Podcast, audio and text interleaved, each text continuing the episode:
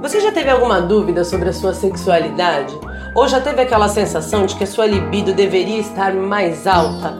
Ou não é mais como era antigamente? Será que isso é normal?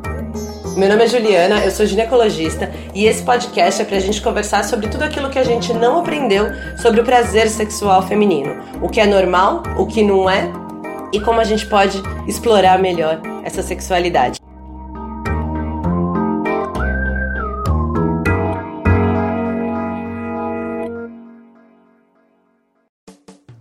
Apesar desse ser um assunto desses que temos que abordar o ano inteiro e cuidar da prevenção e das pessoas afetadas o ano inteiro, é em outubro que a gente escuta falar mais sobre isso. Sim, eu estou falando sobre o câncer de mama. E como o prazer em conhecer-se é um ambiente para a gente se conhecer mais e melhor, compartilhar esse alto amor por nossos corpos e desfrutar melhor de toda a nossa potência sexual, eu vou começar aqui com uma pergunta. Você que está me ouvindo, você já passou por um câncer de mama? Você tem ideia de como é essa vivência da sexualidade, como deve ser essa vivência durante e após um câncer? Você já parou para pensar no quanto todos esses aspectos que eu sempre trabalho aqui no podcast, como ação hormonal, estresse, crenças limitantes, machismo, papel da mulher e até autoimagem, como isso tudo pode interferir ainda mais numa doença como essa? E se você que está me ouvindo já passou por isso, como foi tudo isso para você? Você se sentiu acolhida e preparada em todos esses aspectos? É, gente, a gente precisa falar sobre isso. Então, bem-vindas a esse episódio especial para o mês de outubro. Bom, fisicamente, o tratamento do câncer de mama pode afetar negativamente a libido de várias maneiras. E é importante que a pessoa saiba disso durante o diagnóstico e tratamento de câncer, para que essa libido diminuída não se torne mais uma culpa para essa pessoa. As possíveis cirurgias de mama, além de alterar esteticamente o corpo, podem promover dor, redução de mobilidade, sobretudo do tronco e dos braços, e várias outras complicações. Depois disso, a radioterapia e a quimioterapia podem causar também desconforto torácico, fadiga, indisposição intensa, náuseas, vômitos, vários outros sintomas. Além disso, a supressão hormonal, que também faz parte do tratamento, leva a sintomas associados parecidos com a menopausa, como secura vaginal intensa, redução de libido pela redução do estrogênio, irregularidade de humor, ondas de calor, distúrbio do sono, vários outros. Mas muito além desses sintomas, a luta contra o câncer de mama traz as alterações estéticas na mama, visuais, às vezes a retirada completa de alguma das mamas ou dos mamilos, traz alteração de peso, a eventual perda dos cabelos. Agora, imaginem essas alterações associadas aos padrões de uma sociedade que determina que mama e cabelo são quase pré-requisitos de feminilidade. Isso fora os padrões de peso. Pensa, isso gera uma imagem corporal extremamente negativa e vai interferir diretamente na libido, além de todas aquelas limitações físicas que eu falei agora há pouco. Essa visão do erotismo feminino ser geralmente resumido às mamas e genitais atrapalha mais ainda. Olha a importância de quebrar isso para todo mundo, desde já. Alguns relatos de mulheres após tratamento de câncer de mama, publicados em uma pesquisa numa revista científica importante sobre sexualidade, mostram muito isso. Olha só, abre aspas. Quando eu acordei e me vi sem o seio, foi a pior coisa que aconteceu na minha vida. O seio é tudo na vida de uma mulher. Quando você se vê com um só, não dá vontade nem de olhar no espelho, nunca mais na vida. Fecha aspas. Alguém de vocês que nunca passou por isso consegue imaginar essa sensação?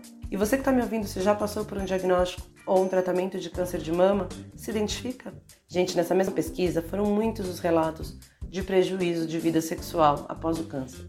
E olha só, muitas, inclusive, já tinham dificuldade de comunicação com o parceiro, sensação de insatisfação, baixa autoestima, pouco hábito de buscar o próprio prazer por masturbação, mostrando aos parceiros o que elas realmente gostavam. Isso é a maioria das mulheres, né? Agora, o que é importante a gente ficar de olho é que após a doença, isso ficou ainda pior. A dificuldade de comunicação muitas vezes faz com que o parceiro se afaste sexualmente, e isso afeta a mulher ainda mais negativamente. Sabe aquele medo de piorar? Que um fica, o outro fica, ninguém conversa e um acaba sentindo falta do outro sem saber que tá? Se você nunca passou por isso, você consegue imaginar? E olha o quanto é importante a gente cuidar dessa dificuldade de comunicação, dessa baixa autoestima, desse hábito de buscar o prazer, o quanto é importante cuidar disso desde agora. Pensando que num eventual diagnóstico isso pode piorar muito. E se você já passou por isso, acredita, isso acontece com a grande maioria. Porque a grande maioria sofre com essas dificuldades desde sempre. Mas, se você está me ouvindo aqui, é porque você acredita também que existem caminhos para melhorar isso e você merece essa melhora. Se eu costumo falar aqui que ninguém fala sobre as dificuldades sexuais no dia a dia, isso é ainda mais verdade com câncer de mama. Precisou pintar o mundo todo de cor-de-rosa durante um mês para alertar as pessoas que sim, todas nós devemos nos imaginar vivendo essa situação, para que a gente possa se preparar e se prevenir de todas as maneiras. Muitos estudos mostram que a forma como se lida com a doença, a valorização das pequenas evoluções e vitórias e a confiança e a estima pelo seu corpo e pelo seu processo, tudo isso interfere muito positivamente no tratamento. Para para pensar no oposto. Não no lado das dificuldades, mas no quanto uma pessoa que passa por um diagnóstico de câncer de mama e pelo tratamento dele pode se sentir forte, pode se sentir orgulhosa dessa força, orgulhosa de um corpo que superou a doença, que superou o tratamento. Para para pensar como a vida pode e deve ser desfrutada de forma ainda mais intensa e saborosa depois dessa nova chance.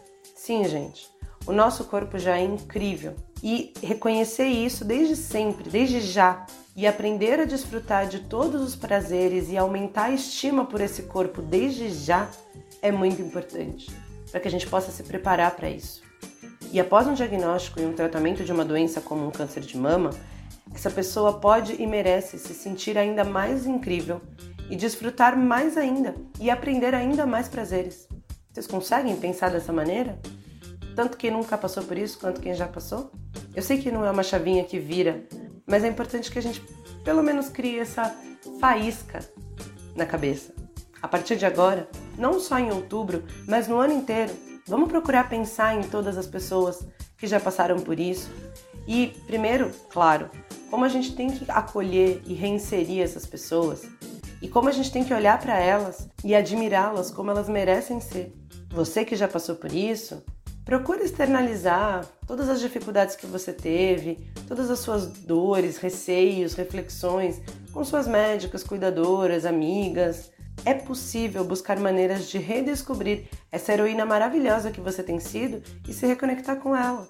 É difícil, mas é possível. E vocês que estão me ouvindo que nunca passaram por um câncer de mama, além da prevenção e das rotinas que tá todo mundo falando durante esse mês, eu quero convidar vocês a pensar também em qual relação de confiança, de estima e de amor você quer criar com você mesma e com seu próprio corpo a partir de hoje.